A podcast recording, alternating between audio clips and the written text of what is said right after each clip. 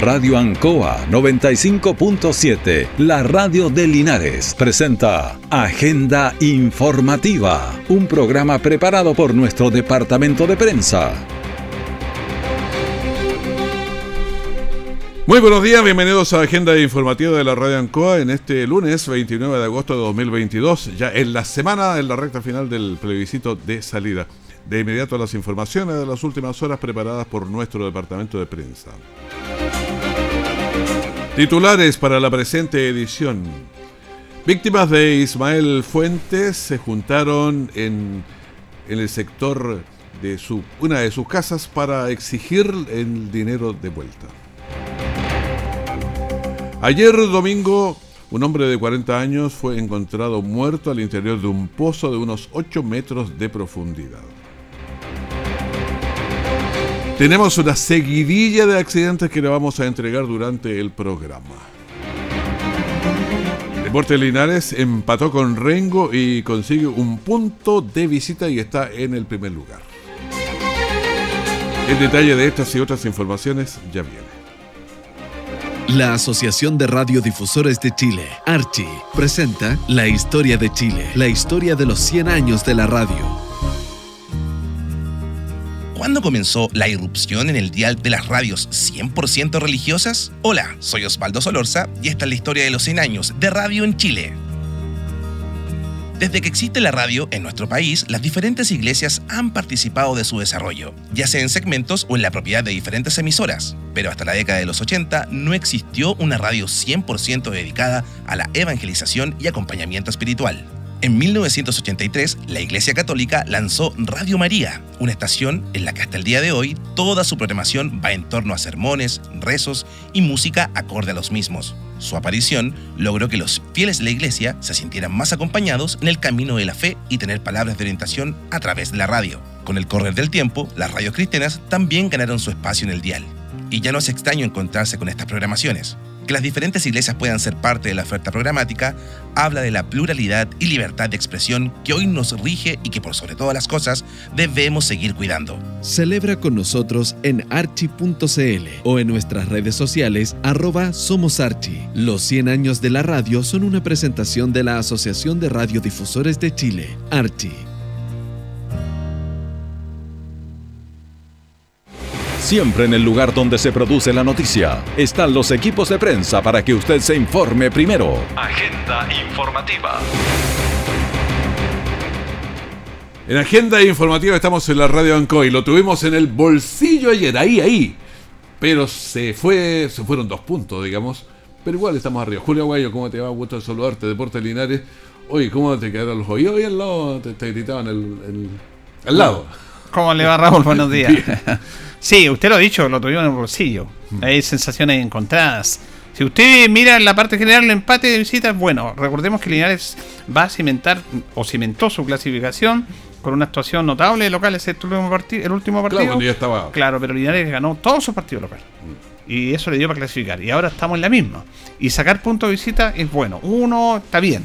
Pero como se dio el partido y las circunstancias que hubo, eh, queda esa sensación amarga que se pueden haber traído, traído los tres, porque el empate de Rengo es a los 45 del segundo tiempo por un penal.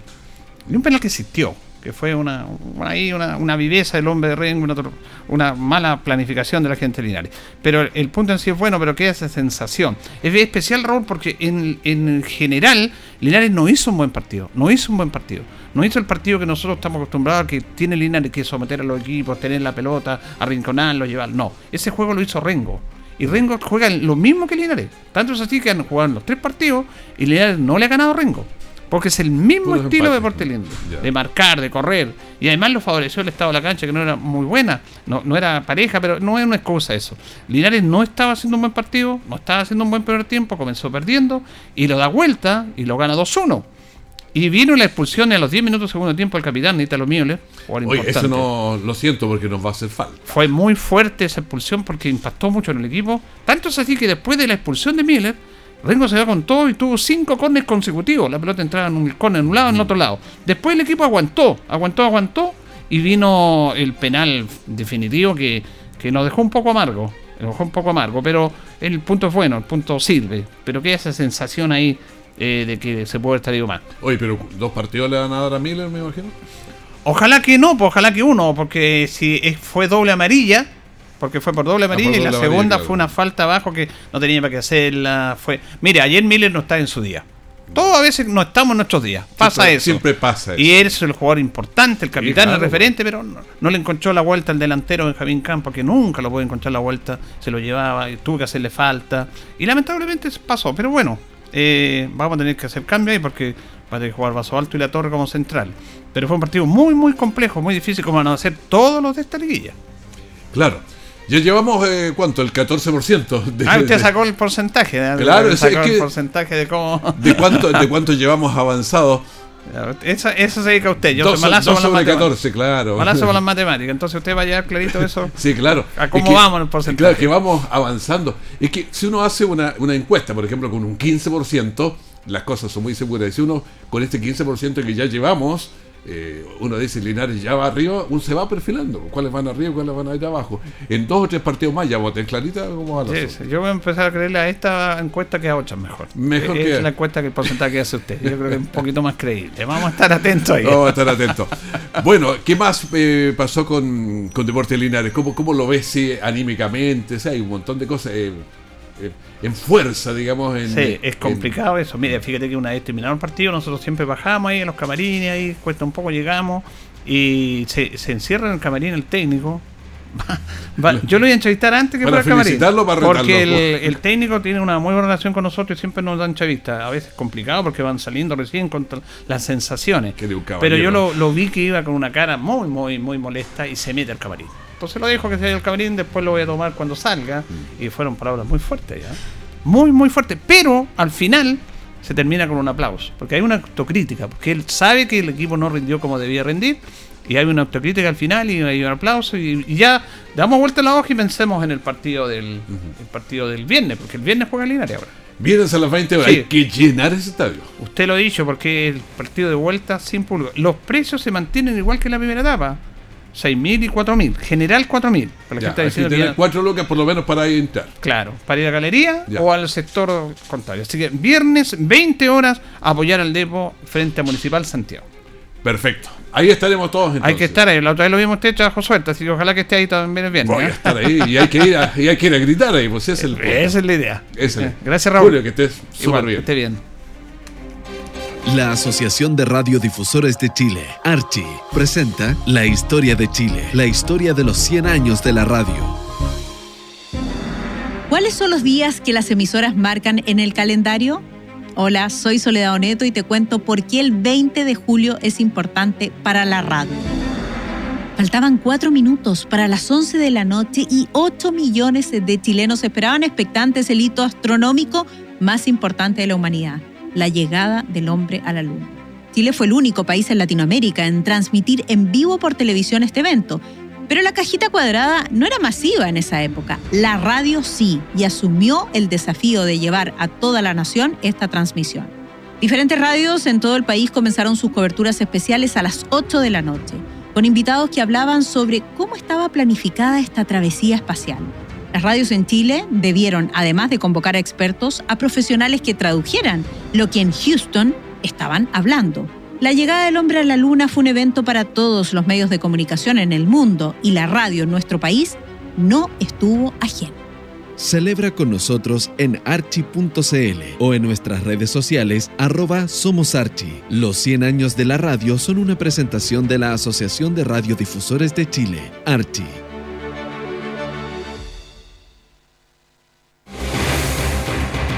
Nuestra central de prensa está presentando Agenda Informativa en el 95.7 de Radio Ancoa.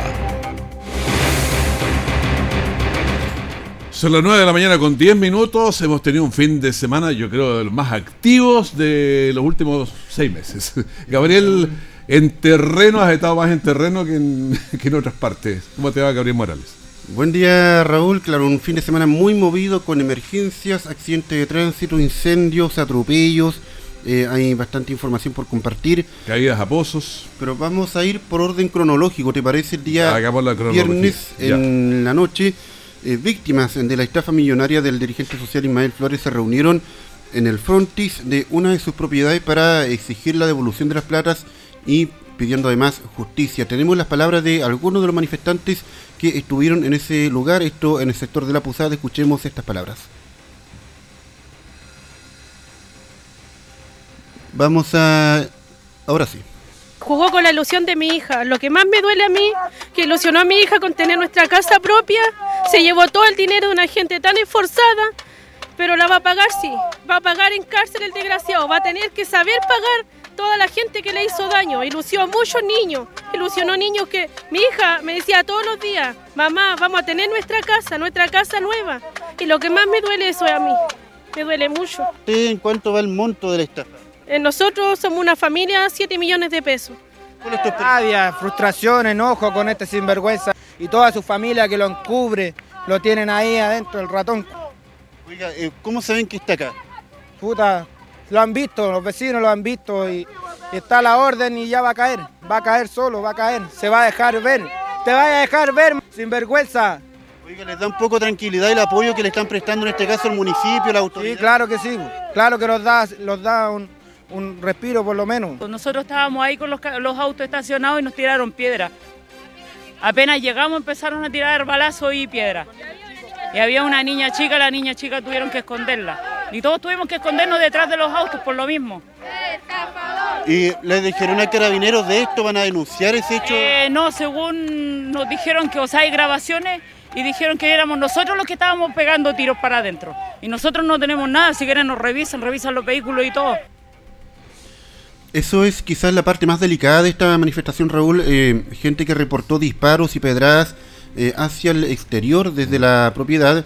Eh, desde la familia argumentan que es al revés, que los manifestantes estaban lanzando cosas hacia el interior. Eh, Carabineros estuvo en ese lugar junto a la PDI para eh, controlar esta situación y recuperar también información respecto a lo que es el proceso eh, judicial. Por su parte, Ismael Flores emitió un comunicado también eh, manifestando que él está cooperando con la justicia. Eso lo mandó a los medios de comunicación, digamos, no, no hubo un contacto con él.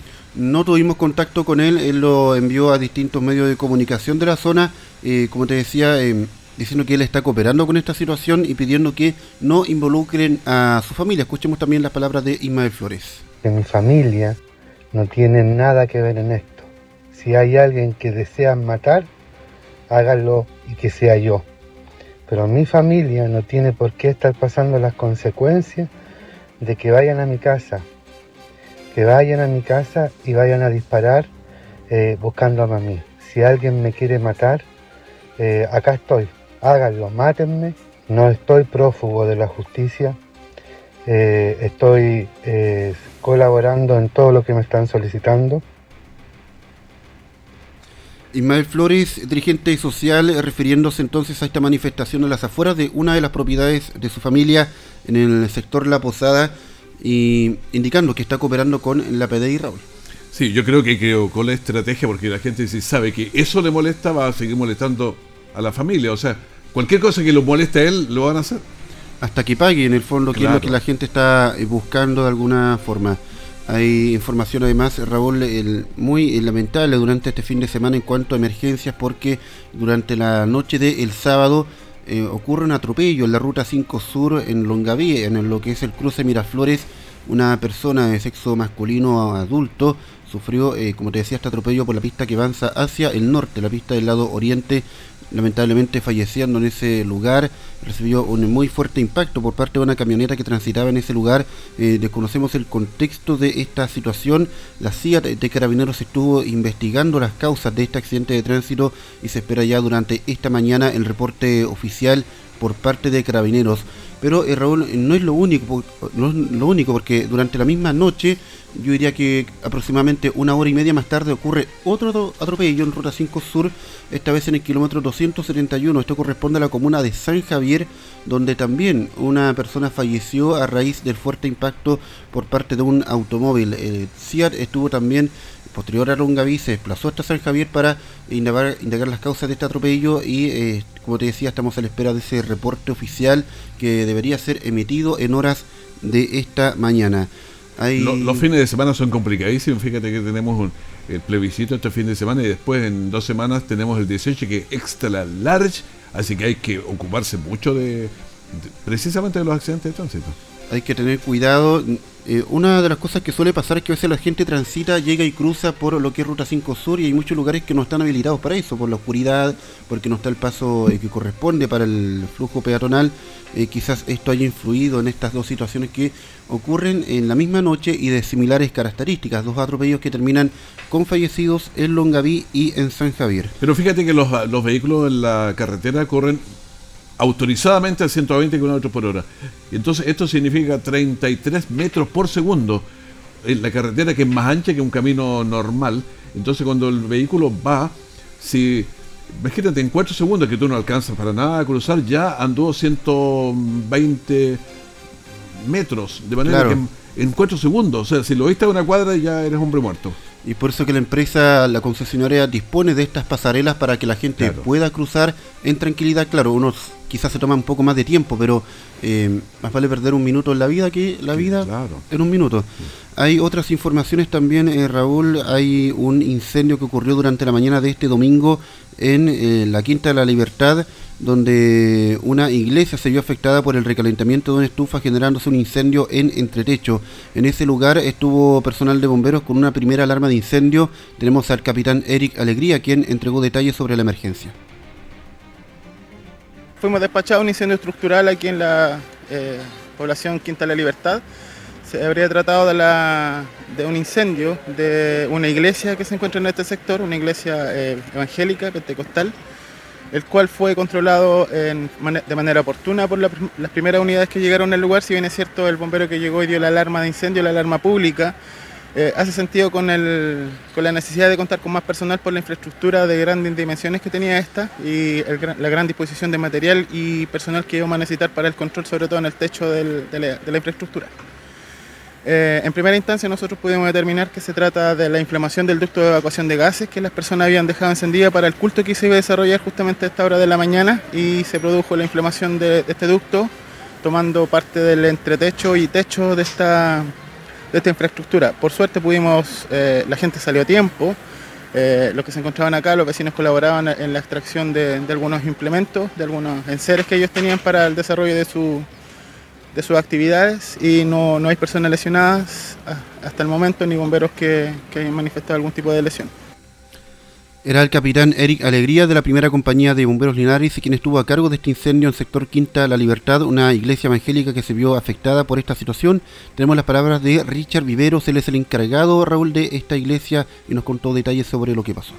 Nosotros estábamos en el culto y bueno, por el frío como también eh, acá se congregan adultos mayores, encendimos la, estufa y en eso, bueno, nos pasó lo inesperado, porque empezó a prender en el entretecho, todo lo que es la, parte de aislación, y ahí se propagó el, fuego acá, por sobre el entretecho del, salón. Sí, bueno, en estos momentos eh, se nos acercó en forma voluntaria el, señor alcalde, don Mario Mesa, y él nos ofreció toda la ayuda posible dentro de los medios que le competen a él. Me con la fe necesaria para esperar la ayuda y volverse a levantar. Correcto, sí, sí, nosotros nos vemos como una, una, una, prueba, porque todas estas cosas, son, eh, nadie está exento de esto, pero no es, claro, no, de momento no, nos duele porque como, como iglesia teníamos otro proyecto y esto no en sí nos no estanca un poquito, pero no, no, no, no nos detiene. Era Richard Viveros, encargado de esta iglesia evangélica en el sector de la Quinta La Libertad, que eh, se vio afectada por este incendio durante la jornada de este domingo. Él lo decía, además Raúl, eh, se hizo presente el alcalde Mario Mesa para ofrecer la ayuda a este espacio eh, religioso, eh, porque lo considera bastante necesario el alcalde espacios como este que le hacen un bien a la comunidad. O sea, tenemos al alcalde entonces. Tenemos al alcalde. ¿Qué fue lo que dijo? Lamentamos profundamente este incendio eh, en un sector tan querido e histórico como es la Quinta de la Libertad, pero particularmente esta iglesia cristiana, que, con esfuerzo de, hermanos evangélicos compraron este retazo de terreno hace mucho tiempo, fueron construyendo de a poquitito la iglesia y que lamentablemente en este día domingo eh, sufrió pérdida particularmente en su techumbre. ¿Y qué le hemos transmitido entonces al pastor? Richard, que vamos a colaborar. Eh, gracias a Dios no hay ninguna persona lesionada física, obviamente emocionalmente, pero al margen de cualquier creencia religiosa que uno pueda profesar, siempre es importante ponerse de pie con con, con- con- espacios que llaman al culto y llaman a la bondad entre las personas. Y en ese contexto eh, nosotros vamos a tener un tratamiento similar a los tratamientos que hemos tenido con los inmuebles, esto es de, de colaborar desde el Consejo Municipal a que se puedan colocar de pie. Eh, mañana nos vamos a reunir temprano por la mañana, como siempre lo hacemos con los incendios.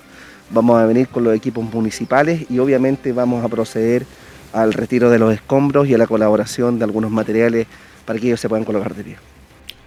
Era Ahí el está, alcalde. El alcalde. ¿Vamos a la pausa? Hagamos una pausa, volvemos de inmediato. La Asociación de Radiodifusores de Chile, Archi, presenta La Historia de Chile, la historia de los 100 años de la radio. ¿Cuáles son los días que las emisoras marcan en el calendario? Hola, soy Jorge Aedo y te cuento por qué el 4 de octubre es importante para la radio. La Asociación de Radiodifusores de Chile es el gremio de las radios en nuestro país, pero hay un gremio de los gremios y tiene su casa en Uruguay. Hablamos de la Asociación Internacional de Radiodifusión que un 4 de octubre de 1946 se conforma este gremio que busca proteger la libertad de expresión y la autonomía de los medios. Ojo, que no solo agrupa a la radio, sino que también a la televisión. El origen de AIR se da en manos de Lorenzo Valerio Sico, un radiodifusor uruguayo, quien convencido de que la unión hace la fuerza, reúne a diferentes hombres de medios de América para crear la organización. Como la idea nació en Uruguay, las oficinas centrales de la Asociación Internacional de Radiodifusores se encuentra en ese país. Celebra con nosotros en centenarioradial.cl o en nuestras redes sociales arroba Somos Archi. Los 100 años de la radio son una presentación de la Asociación de Radiodifusores de Chile, Archi. Todo el acontecer noticioso del día llega a sus hogares con la veracidad y profesionalismo de nuestro departamento de prensa. Agenda informativa. Agenda informativa a través de la Radio Ancoa y estamos en este cronológico que hemos estado haciendo de las desgracias que nos han pasado y no quedan las de hoy día, por lo menos ya, ya van varias también. Queda un, al menos dos emergencias de hoy, pero hay otra situación delicada que ocurre también, Raúl, durante este fin de semana. Un hombre de 40 años fue la encontrado. Fallecido al interior de un pozo de aproximadamente 8 metros, esto en sector San Víctor Álamos. En el lugar se constituyó la Policía de Investigaciones y su brigada de homicidios para esclarecer el contexto de esta situación favorablemente sin eh, intervención de terceras personas, indicaba el comisario Víctor Venegas de la BH de la Policía de Investigaciones que estuvo trabajando en ese lugar. Vamos a escuchar sus palabras. Por instrucción del Ministerio Público de Flagrancia del Maule, ¿cierto? Eh, solicitaron la, la concurrencia de la Brigada de Homicidios Linares hasta este sector, eh, donde se encontró fallecida una persona adulta de sexo masculino y mayor de edad. ¿Se puede presumir la intervención de terceras personas o algo más accidental? De acuerdo al examen externo policial que hemos realizado, hemos descartado la participación de terceras personas. Y de acuerdo también a los primeros registros que hemos realizado aquí en, en el sitio del suceso, se trataría de, de lesiones más bien de eso, autoinfligida o de forma accidental. Es una persona eh, de 40 años aproximadamente, ¿verdad? Sí, es una persona de sexo masculino, como les dije anteriormente, y mayor de edad. la maniobra de poder sacar a esta persona al interior de un pozo, aproximadamente unos 8 Efectivamente hubo que pedir la, la ayuda y la intervención de, de bomberos de acá de la zona, quienes realizaron las primeras, las primeras maniobras para, poder- para poder eh, sacar a esta persona que estaba al interior de un pozo. Bueno, estuvo trabajando PDI bomberos en ese lugar. eh, vamos a estar más eh, atentos a qué, es lo que dice la PDI durante esta jornada también respecto a este procedimiento en el sector San Víctor Álamos con este fallecido. Vamos a avanzar rápidamente a otras situaciones que ocurren también durante esta mañana. Un accidente de tránsito en eh, Valentín Letelier con eh, Baquedano, una colisión bastante eh, fuerte entre dos camionetas. Raúl, fíjate que de la misma empresa repartidoras de pan. algo- Oye, imagínate el golpe a la misma empresa, porque tiene el golpe del personal, el golpe de equipos, o sea, emocional las tiene todas. Muy fuerte. Y de todo Linares y de tantos vehículos justo se encuentran estas dos camionetas, colegas de trabajo que impactan en esa esquina. Tenemos las palabras del teniente Javier Vázquez, quien conversó con Radio Ancoa. Fuimos despachados a un rescate vehicular. Al llegar al lugar nos dimos cuenta que una colisión fronto-lateral de dos vehículos menores con un posterior volcamiento. Habían dos personas lesionadas, una persona fuera del vehículo y la otra persona dentro del vehículo. Tuvieron que hacer maniobra de estricación para liberar a esta persona. Fueron evaluados por SAMU, inmovilizados por bomberos, entregados a personal de SAMU. Vamos al Escuchábamos al teniente Javier Vázquez, quien estuvo a cargo de las labores de rescate en ese lugar. También logramos conversar con eh, el propietario de esta panadería, don Patricio Rodríguez, quien estaba bastante afectado por lo que le pasó a sus trabajadores, eh, también la pérdida material y además asegurando que va a responder por los daños a una propiedad que también se vio involucrada en esta situación. Escuchemos a Patricio Rodríguez, dueño de esta empresa. Lamentablemente, pero eh, ojalá que estén bien los los jóvenes no. ¿Ellos tenían esta ruta durante las mañanas siempre? Eh, correcto, correcto. Ellos tenían rutas norte y sur y bueno, se cruzaban en las mañanas en, esta intersección. ¿Qué cree usted que pasó? ¿Andarían distraídos los muchachos? Yo creo, yo creo, por lo temprano del día y alguno cometió algún error no. ¿Van a colaborar con este caso el propietario de la vivienda que se vio afectada? Eh, claro, bueno, aquí hay que hay que responder por todos los daños. Patricio Rodríguez, propietario de esta panadería cuyas dos eh, camionetas repartidoras colisionan durante esta mañana en Valentín Letelier, resultando los dos conductores, sus dos trabajadores con lesiones y también serios daños materiales a las dos camionetas y además a una propiedad, porque estas dos camionetas terminan prácticamente ingresando por un antejardín hacia una propiedad privada en esa esquina. Poco más tarde ocurre otro accidente, Raúl, en eh, calle Hierbas Buenas con O'Higgins, una colisión entre un auto particular y un furgón escolar. Pero los furgones escolares marca preocupante. Favorablemente hubieron solo dos personas lesionadas, estuvieron trabajando algunos minutos ahí los equipos de emergencias de nuestra ciudad controlando, controlando esta situación, pero sin eh, mayores consecuencias, solo dos personas lesionadas, Raúl Espinosa.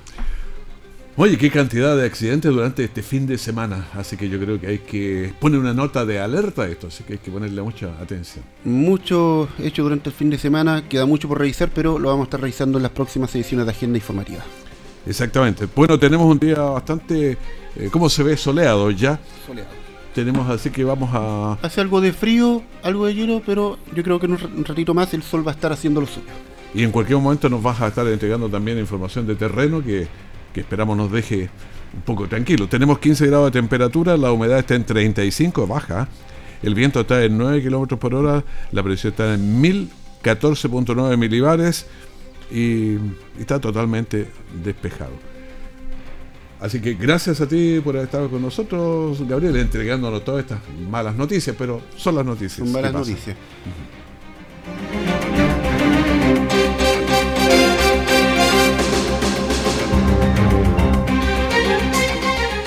Estamos entregando agenda informativa aquí en la Radio Ancoy y vamos de inmediato con las informaciones del COVID. Nuevos casos 6.657. El total de activos estamos en 33.847. La positividad semanal está en 11.83 y las últimas 24 horas en 10.81. Los fallecidos durante el día de ayer, las últimas 24 horas son 30. En total estamos en 60.412.